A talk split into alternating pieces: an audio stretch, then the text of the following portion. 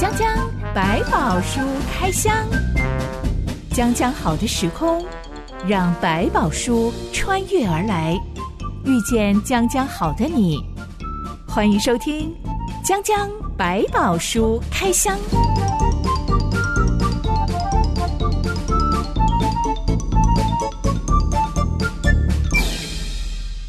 百宝书里有百宝，让知心和下凡哥为你开箱来挖宝。Hello，我是知心。Hello，下凡哥。讲到不拿白不拿这个观念，下凡哥你会想到哪些场合？比如说吃喜酒的时候，有喜酒蟑螂。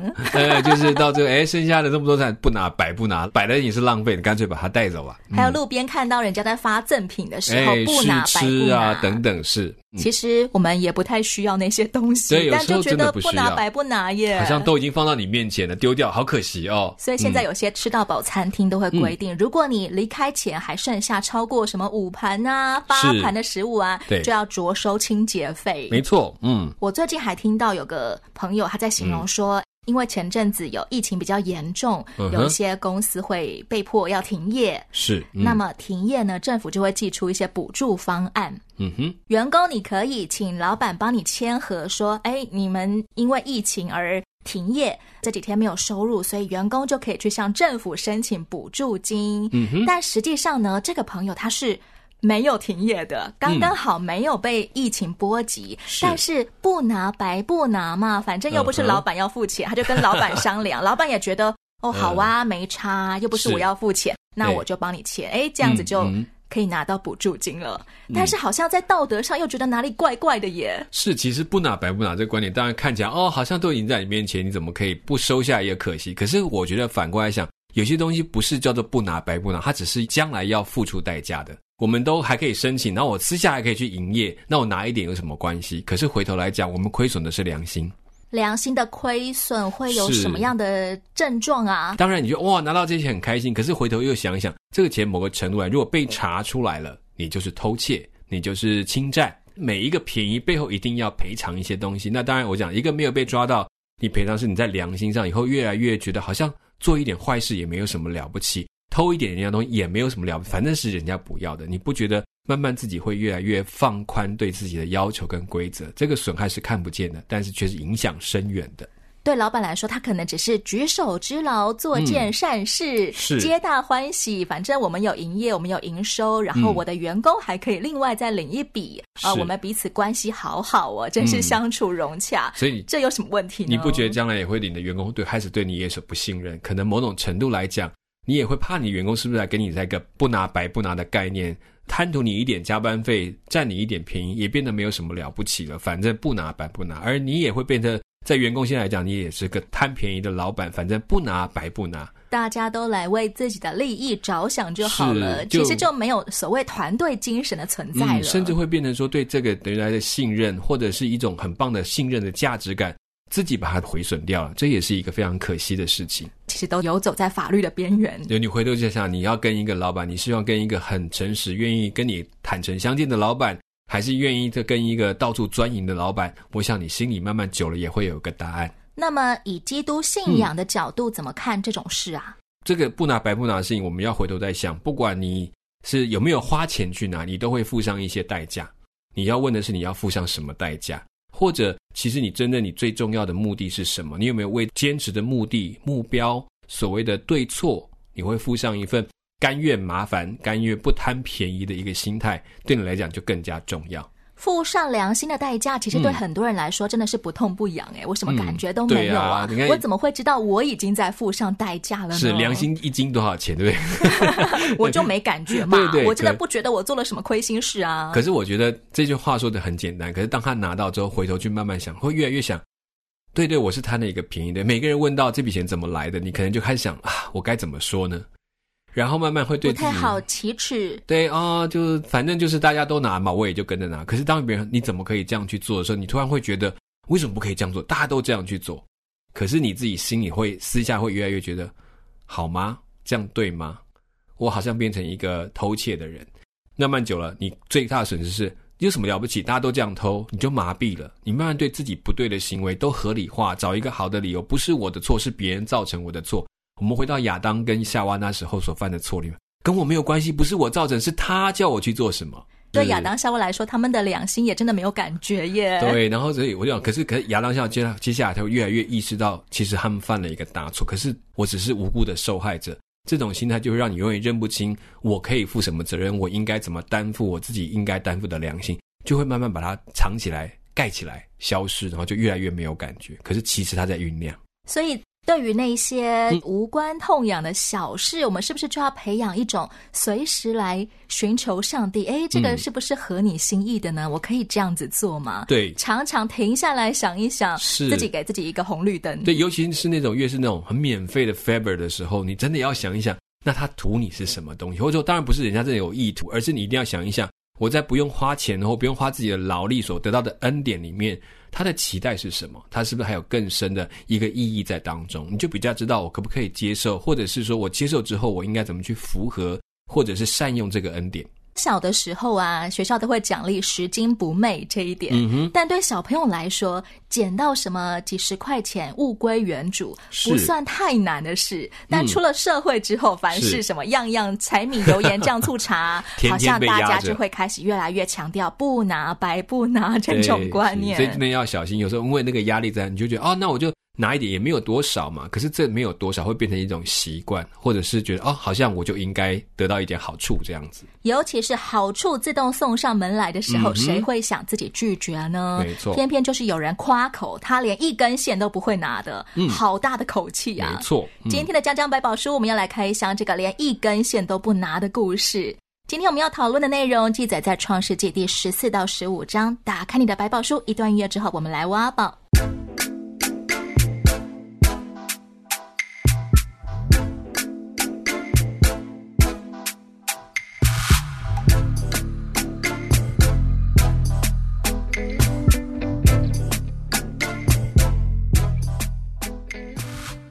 五个城邦国原本臣服于以兰这个城邦国，在向以兰进贡十二年之后，第十三年，这五个城邦国就集体背叛，脱离了以兰的掌控。这让以兰王基大老马非常的不爽，基大老马就去绕了另外三个城邦国，集结四国之力，要去攻打造反的五个城邦国。战争消息一出，五个城邦国当然也集结大军要来抵抗啊。这五国分别是索多玛、俄摩拉。亚玛、洗扁、嗯、比拉，哎、嗯，当中有我们很熟悉的名字哦。嗯，亚伯兰的侄儿罗德一家人现在就正住在索多玛城里。嗯哼，战争开打之后，五个城邦国节节败退，可见他们真的没有什么背叛的本钱。没错，喊得很快，等到一打起来，就马上就露出原形了。嗯、尤其是索多玛王跟俄摩拉王，他们跑着跑着，还不小心摔进了十七坑里面，就被黏住、嗯、被困住了，好像。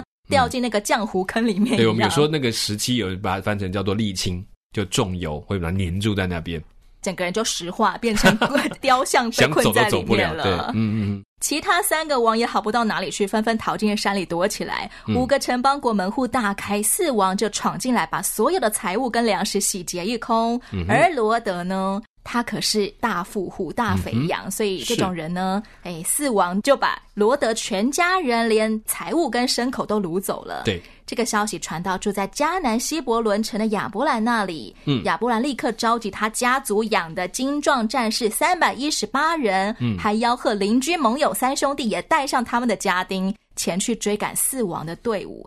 亚伯兰的财富真的是更胜一筹吧？他竟然可以养军队耶！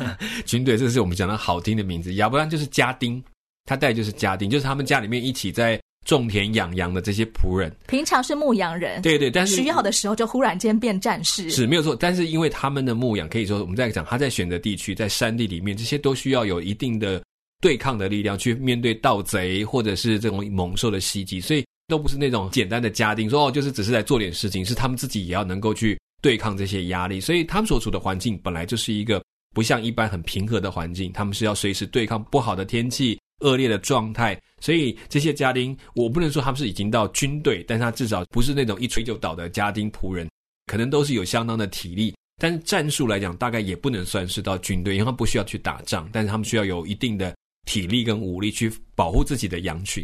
亚伯兰他亲自率军，趁着黑夜分队进攻，嗯、一举就打败了四王的军队。对，显然亚伯兰这一支私人军队远胜过五个背叛的城邦国，也胜过了强大的四国耶。对，其实你会发现这里没有去，除了他家里的精壮的家丁有三百一十八人能够愿意跟他去，他还有他的邻居盟友，这是一个很有趣的事情。这些人人脉真好，对，这个要有过命的交情诶，你想想看。如果跟你只是个普通，是你家的邻居，你说，哎，我家的有人被欺负，来跟我一起去跟你家打仗，哎，打仗是要死人的，他们为什么愿意跟他在一起？邻居立刻连夜搬走，谁要跟你做？可能就是说，哎，这个你你们自己去，跟我什么关系？这些人的盟友真是过命的交情，就是说你的事就是我的事。好像那种歃血为盟的兄弟，对，可见亚伯兰好讲义气哦。对，可见亚伯兰在这里，我们立刻三兄弟陪你去上战场。对对，两肋插刀。所以你看，绝对亚伯兰在这里一定建立了相当被信任的这个友谊，甚至有很好的关系，他才能够带着他们去面对这场战争的状态。所以我在想，亚伯兰在这段时间不只是把自己的家族做得好，他也照顾了许多他的邻舍，甚至跟他们成为真的是过命交情的朋友。以一个初来乍到的客人，嗯、亚伯兰他原本是一个新人呢，嗯，没错，怎么样可以短短几年内就交到这种拜把兄弟啊？我相信中间一定碰到很多困难跟问题，但他乐意去帮人家解决，这个才能够争取信任。例如你家的井水没水了，我来帮你挖之类的。对，或者是说我们共用这个井水，我跟你分享我的这个饲养的方法，或者我跟你一起来交换什么的产品都很公道，大家对他才产生信任感。你要想刚开始进来的新人。大概都是被欺负的那个人，他可能也就是接受你被欺负，然后呢又做出很多良善的回应，才能够把这样的关系建立下来。他们才把他当自己，哎，你就是跟我们同一批的人，你受辱就是我们受辱。这样子。亚伯兰也有可能是做了很多人情吗？嗯、例如，哎，我家好多羊哦，哎、嗯，埃及王送给我一大堆东西，来分给邻居们，嗯、大家一起享用。以当时的风俗来讲，他可能他是势必是要做到这种程度，这种分享。才会让人家知道说，哎，我真的跟你建立某一层关系，不是坐下吃一顿饭就完成了，是慢慢累积下来，是他很慷慨的帮助那些他身边那些落难的人，他就自己亲手去帮助，不求回报，这些都才能够累积出这种信任，说好，你真的是你家的事，就是我家的事了。主动送人情，嗯、又不能够送的让别人觉得你很假，你很有心机，你就是要来套我的资讯的。对，你想来套我家所拥有的人脉或钱脉，是、嗯、怎么样做到合宜呀、啊？嗯，我相信上帝也为他开了许多的路，可能这些困难难处都是他们没有想到的。可是就在当下，他就成为一个可以他们一起走这条路的人，同住、同走、同经历。所以我相信在这当中一定有上帝为他开路的过程，然后也有他。在那边真是掏心挖肺的去做，可能也有一开始被误会的，可是慢慢想，哎，他真的是没有别的其他的用途或用心，还这么乐意，就是这样的东西才能够累积。所以没有时间，没有相当的精力，这是你不可能成的。所以我们想，哎，有人做的很假，因为他只做一下下，哎，或者他本来就很有心机，对，对，对，真的就透露出一种交换利益的感觉，大家就会立刻讨厌他呀。没错，所以我们讲路遥知马力，对不对？才知道日久才见人心，所以相信他们已经被铁打，就是说。经过很多的问题，他们发现啊，他这个人真的是想当我的朋友，这个人真的是在这里愿意成为祝福大家的人，所以这件事情当然不是全部的，至少他的邻舍这几家对他有把握，愿意跟他一起走。我想亚伯兰他之所以能够发展的很好，嗯、能够有这么多的拜把兄弟，嗯、大概也是因为他一直记得上帝对他的心意是。要成为别人的祝福，嗯，以至于他不是满脑子想着说这里这么多陌生人，我怎么样才可以活下去，保住自己而已。他就会想，哎，我可以帮大家谁做什么吗？所以没问题，我有什么就分给邻居吧。呀，所以接下来他的反应，我相信是这么多年他历练下来，知道说我越分享越有上帝的祝福的一个机会。嗯、亚伯兰大大胜利，他拯救还解放了所有人质，嗯、夺回所有被抢掠的财物跟牲畜。包括罗德一家跟罗德的财产。凯、嗯、旋而归的路上，索多玛王亲自出来迎接亚伯兰，他从石砌坑里爬出来了，终于不知道怎么被救出来的。索多玛王对亚伯兰说：“哎、嗯，战利品都归你，只要把我的人民还给我就好了。”对，亚伯兰却振振有词地说：“我已经向天地的主、至高的上帝耶和华起誓，凡是你的东西，就是一根线、一根鞋带，我都不拿，免得你说我使亚伯兰富足。”只有仆人所吃的，并与我同行的雅乃以十个曼利，他们所得的份可以任凭他们拿去。嗯，哎，这么大的口气，其实他理所当然可以整盘端走啊。没错，嗯、索多玛王能够捡回一命就很了不起了，好不好？对，我把人还给你，这是我乐意，我开心。为什么好像要赌一口气呀、啊？嗯、就是不让索多玛王日后有机会说嘴。哎，我觉得其实这件事情他应该已经不是第一次这样回应。就像我讲，他在当地的那个情况，他已经让很多人都知道我的富足是上帝给我，所以我不会贪你们一根线，任何一点点便宜我都不占。我就让你们知道，给你们就是给你们慷慨的送给大家。我的富足，上帝会自己给我。我想这是他经验出来的结果，所以在这里他很明白的知道，虽然在当时的习俗来讲，其实亚伯拉罕打完这场仗，这些东西全部都是他的。索多玛王根本不可以讲话说把我的人民还，是他可以求你把人民还给我，可以，所有权已经是在亚伯兰的身上，不是在这些君王的身上。但是亚伯兰很明确的知道，我来这场战争的过程当中，如果我因为打赢赚了这个钱，然后让我富足的，那不行，我的上帝就没有荣耀了。所以他决定他不要拿。但是其他的朋友，那些他讲了一句话说，这是他们当得的，因为他们跟我一起来打仗，他们有权利要他们所要的。但我的部分，我一毛都不拿，就表明那个完全的立场。这就可以堵住许多嘴巴，日后他们就不会拿来说啊。呃看那些新移民都会把我们的工作机会抢走，嗯、把我们的地盘抢走，嗯、把我们的财富抢走。对，所以就也是让他们信任到说，原来这个外来的朋友，他其实来这里是带更多的给我们，而不是把我们有的拿去。将来的子孙可以说，我们要富足就要去抢别人的，我要去争取别人的。所以这件事情他就立下了标准。其实他在做的是见证，是包括让这些跟着他一起来的什么亚乃以十个曼利这几个家知道说，再一次跟他们见证说，帮助我的是上帝。也让这些君王知道说，我会打赢你们，跟我没关系，那是我的上帝，所以我不抢占你们，我不会用去掠夺你们，我只是要把我当得的得回来，就如此而已。但如果是今天，像我们这些普通老百姓，嗯、我们本来就不是什么大企业家，嗯、更不是什么富二代，我们可能没有什么实力跟本钱。但我们偏偏就是移民到了一个嗯挺富庶的国家，嗯、我们很努力的要工作，是但是周遭的邻居都对我们很有敌意，认为我们就是来抢他们饭碗的。嗯，这种时候我还要怎么样去打好关系啊？我没有办法撒钱安慰他们耶。是是，我相信亚伯兰也不是就是一直去撒钱照顾大家，是只是在很多的事情的处理上，他尽量的采取公允，不贪求便宜。别人家想哦，你做的不错，我多给你一点，他可能不多拿，他就这是我该拿的，我就拿这么多。这些大家就会慢慢理解，他是愿意用自己的劳力去换取他应该得的东西，他就去获得。但对于他自己当得的，他也不会因哦，我就我就不拿，我该拿的就拿。但是我觉得有多的不应该给我的，你额外想要拉拢我，想要给我的，我就不拿，免得让人家人家觉得说，哎，你要不是有那个人罩着你，你就不会有钱了。不，我不需要，我还是按照我可以做的事情做。他有点在这个概念去标明说，我在这个地上，在这个你们寄居的地方。我靠的都不是任何一个地方有利人士，只有一位上帝。他总是让他们看到，原来这个上帝可以超过这些地上的权势。在陌生环境里面如鱼得水的关键，只有一个很简单的原则，就是凡事想到上帝是供应我、带领我的上帝，是我不需要时时来维护我自己的利益。小心，好像我在去靠某一个人啊，他力量比较大，他是这里的地头，他就可以帮助我，结果把自己的格可能卖掉了。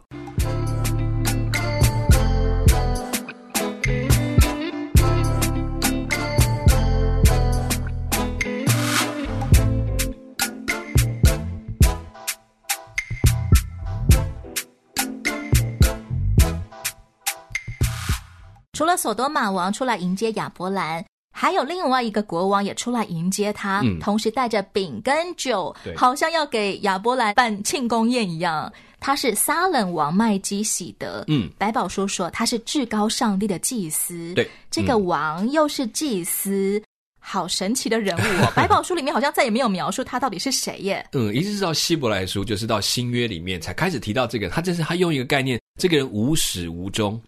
就是说没有开始，没有结束，就是在，那他还是人类吗？哎，就是应该说在记录当中，我们不知道他从哪一个地方来，又从哪个地方结束。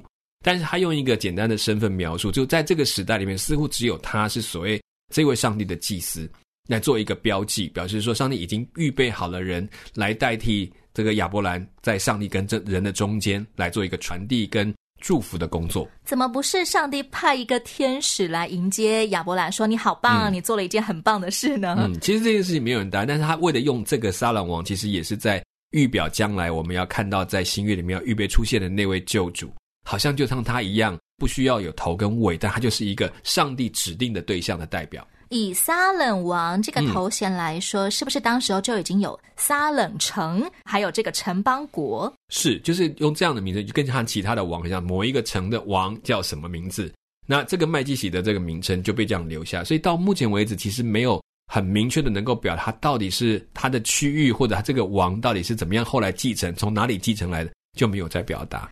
亚伯兰没有当场下跪的话，这个麦基喜德应该是个人类了。嗯嗯，是没有错，但是。这是被指定的一个对象，跟我们可能过去啊，谁继承了谁，谁衔接了谁，好像很不一样。他就是被一个上帝挑出来说，就是他，他是我的祭司。麦基喜德说：“愿天地的主，至高的上帝赐福于亚伯兰。至高的上帝把敌人交在你手里，是应当称颂的。”嗯，亚伯兰就把他所得的拿出十分之一来献给麦基喜德。是亚伯兰他能够拿出来的收获，实际上是索多玛城以外的战利品嘛？因为别的王都没有来跟他讨回去。嗯，额外的，其他就不是索多玛王他们那边那边得到的一些战利品，他就从这里面抽出来一部分给他。那其实这里面也看到。当这个麦基洗德到他面前的时候，其实就把他所信仰的上帝指出来了。所以为什么亚伯兰可以这么清楚知道我要把由他来代替我献祭给上帝？这也就是蛮清楚的一个做法。他们知道这个人是上帝派来的人。亚伯兰不管是以前住在两河流域，还是现在搬到迦南地，嗯，应该很少会遇到跟他同信仰的人吧？嗯，其实在这个时代，包括这个信仰都还没有清楚的被呈现出来，所以。亚包括亚伯兰可能也是知道，这是我们家有祭拜的一位上帝，他亲自对我们说话了，所以他一直在还在认识当中。比如说在埃及，他要认识上帝在埃及会掌权，在这个迦南会掌权。在这个时候，在这个战争当中，还有一个祭司，也是他的带到他面前来，让他知道这个恩典是来自于上帝。他也清楚的对上帝做了回应。亚伯兰也算是这个时候才认出来，哎、嗯，这个麦基喜德跟我是信仰同一位上帝的，嗯、所以我要把礼物拿出来献给他，好像作为一个向上帝感谢的意思。对，也可能在这个地区，撒冷王这个角色，他们在身份上就是国王兼祭司，因为在很多的城邦也是主主祭，就是能够代表人民献祭的，应该都是属于有国王啊，或者他是有来做一个终极的献祭，所以他可能在这样有身兼这个职务，所以对亚伯兰来讲说，那我当然可以委托祭司。帮我把我的感恩带给我的神。嗯、其实像索多玛王啊、俄摩拉王啊、亚玛王、西别王这些，他们应该也都是身兼他们城内的祭司。对，尤其他们的自己的主神啊，或者是地方的神祇，他们自己都要参与在其中。只有麦基喜德他的行动，还有他所说的话，让亚伯兰认出来，嗯，这是耶和华上帝的仆人。是。从这件事之后，上帝就透过意象对亚伯兰说。亚伯兰，你不要惧怕，我是你的盾牌，必大大的赏赐你。上帝叫亚伯兰不要怕，嗯、是不是有可能？哎，这战得胜啊，亚伯兰也会怕。嗯、那四国是不是 以后还会再来报复他，来讨债？我觉得也有可能。有时候我们在一场成功之后，突然一下，哇，我怎么会这个成功呢？这是真的吗？那下一次的时候，我是不是根本就没有办法去面对这些问题？都有可能。半夜来偷袭，我很可怕耶。对对对，所以就是其实提醒他，就是在这个过程里面。这个战争的决胜点是在于上帝，所以在未来里面不用担心你会不会赢，你要能够记得的就是你有你的上帝做你的盾牌，做你的保护，所以上帝再一次坚固他的心。亚伯兰回答上帝说：“嗯、主耶和华啊，我既无子，你还赐我什么呢？并且要承受我家业的是大马士革人以利以谢。”嗯，我们好像听到这里才发现，原来亚伯兰根本就清心寡欲，他不想要什么财富啊、名利啊，嗯、他只想要有儿子。嗯。有儿子对他们讲，这是一个，就是我有家业可以被继承，我我有家有业，有这么多的赏赐，我拿来干嘛呢？我我就要走了，我这个人已经活到一个年龄，我可能就会死掉，这些又有什么意义？除非我能够带给一个家族的祝福，延续这个名字。那所以对他来讲，儿子也在那个世代里面成为一个很重要的祝福的记号，因为对亚伯兰来讲，许多人看着他，哎呀，你们很棒，哎呀，可惜没有孩子。那这件事情可以衍生到很多的意图，就是说你们这个家应该有什么问题哈，所以上天不给你孩子，要绝你的后，在那个时代是一个咒诅的记号。主啊，我不需要你给我更多的财富或成就了，嗯、我最大的成就来源就在于能不能够让我的成就延续下去。对，或者是可以洗刷我的冤屈，就是你们可能得罪了天神，所以你不会有后代，所以他需要一个证明，说我真的是听从上帝的话，但是。我可不可以让人家知道我真的是得你的祝福？我连儿子都没有，那我这些家业你可以给我很多啊！你给我这一切，我只好丢给我的仆人去继承了。那亚伯兰提出的这个大马士革人以利以谢是他家的什么总管吗？嗯、还是学徒的班长之类的人？可能就是一个所谓的长工，但这个长工肯定就像管家，就是真的跟他关系很密切，对，然后就管他一切的家业一样。对，已经有到这个身份，所以他就可能已经想说啊，反正我没有人可以继承，我就找一个我可以信任、供应我们养老的一位来来照顾这个家业。其实我们现代人，嗯、特别是传统产业啊，嗯、要找接班人的时候，也是一定要传给孩子，或起码要有血缘关系的。但如果是那些科技业，嗯嗯，通常要找接班人的时候，就会找专业的经理人。经理人是啊，嗯、这就是呃两种不同产业所谓的传子跟传贤不同的分别。嗯，夏凡哥，你怎么看所谓的找接班人要传子还是传贤呢？啊，我觉得这都是两难，因为某些传统企业的过程，他们有很多。这个为了照顾家族所形成的一个企业的文化，所以他们要尽量用自己人，比较有把握，自己人对，然后才能够信任，吃得开。对对，那可能也包括在在经营、在扩展的过程，有很多的决定有点不足为外人道，自己家里人可以信任，所以就让家族继续继承。那可是，在慢慢比较，我们讲，所以为什么电子业还是比较早传贤？很简单，这些公司比较是后期成立的，他们的着重点在公司的制度。按照制度来做事，然后用公司的盈利成为家族的照顾的方法，但不是用酬庸的位置，因为你找一个不懂这个行业，会把这个行业搞乱的。这是很怎么样可以走在时代的最尖端，社会的最顶层？对，我们只要当股东就好，你好好经营，我们就找好的人来做这个经营的工作。所以这两者的起点不太一样，所以慢慢就这形成这两个范围。但是就会形成传产传子，对，科技业传贤。对，如果你要找企业永续，我们就要问谁最会经营。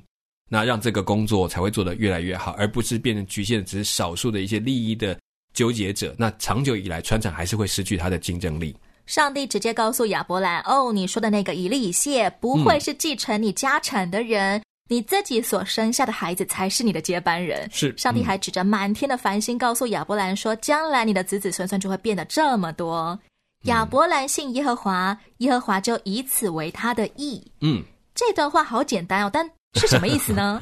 也就是他讲完之后，亚伯兰好，我就相信你会让我将来会有许许多多我看不见，还有我找不到的子孙会存在我的生命，我就按照这样去面对我接下来的生活。我们就一言为证。对，上帝，你讲了，好，我就用这个成为我接下来生活的角度的方式，因为我相信这件事会变成是真的，我可能就真的就预备要传给我的子嗣。上帝以此为他的意是什么意思啊？也就是说，他没有在东想西想说啊，那大概。可能以利以谢，我接下来正式认为养子或者怎么样，我就可以为上帝制造很多我的后裔。上帝因为亚伯兰一口就答应了，就认为他是一个好棒棒的人，有合乎上帝心意的人。就是这个意，他就我们可以这样讲：你好棒，我看中你，合格了，你你 qualify 了，你的已经到我的这个资格的认定，你你的信心让我相信。在我面前，你可以站在我面前了，你真的是合格了，被上帝算合格了。对，就是说好大的面子啊！所以其实你会把上帝已经在把白宝书里面一个最贯通的概念，就是对上帝的信心，成为决定跟上帝关系的一个很重要的条件。我们怎么样信上帝所说的话，会决定我们在上帝眼前合不合格？嗯，是对他，所以他来讲他的诚意，但是当然讲这是一个算作，并不是他做到了。当上帝再一次声明：“我是耶和华，曾领你出了加勒底的乌尔，我要将这地赐你为业。”嗯，一向乖乖听话的亚伯兰，这个时候终于发出疑问了：“哎，我怎么知道这话一定会成就呢？”就是他需要一个答案，帮助我可以更肯定这件事情是已经决定好了，并且有个方向了。亲爱的朋友，如果你也曾经在心里面默默的想要问上帝这个问题。上帝，我怎么能够信你说话算话呢？嗯，千万别错过下一回的《江江百宝书开箱》。如果你对我们讨论的内容有任何疑问，欢迎到留言板上发问哦。我是真心，我是夏凡哥，我们下回再见了。OK，拜拜，拜拜。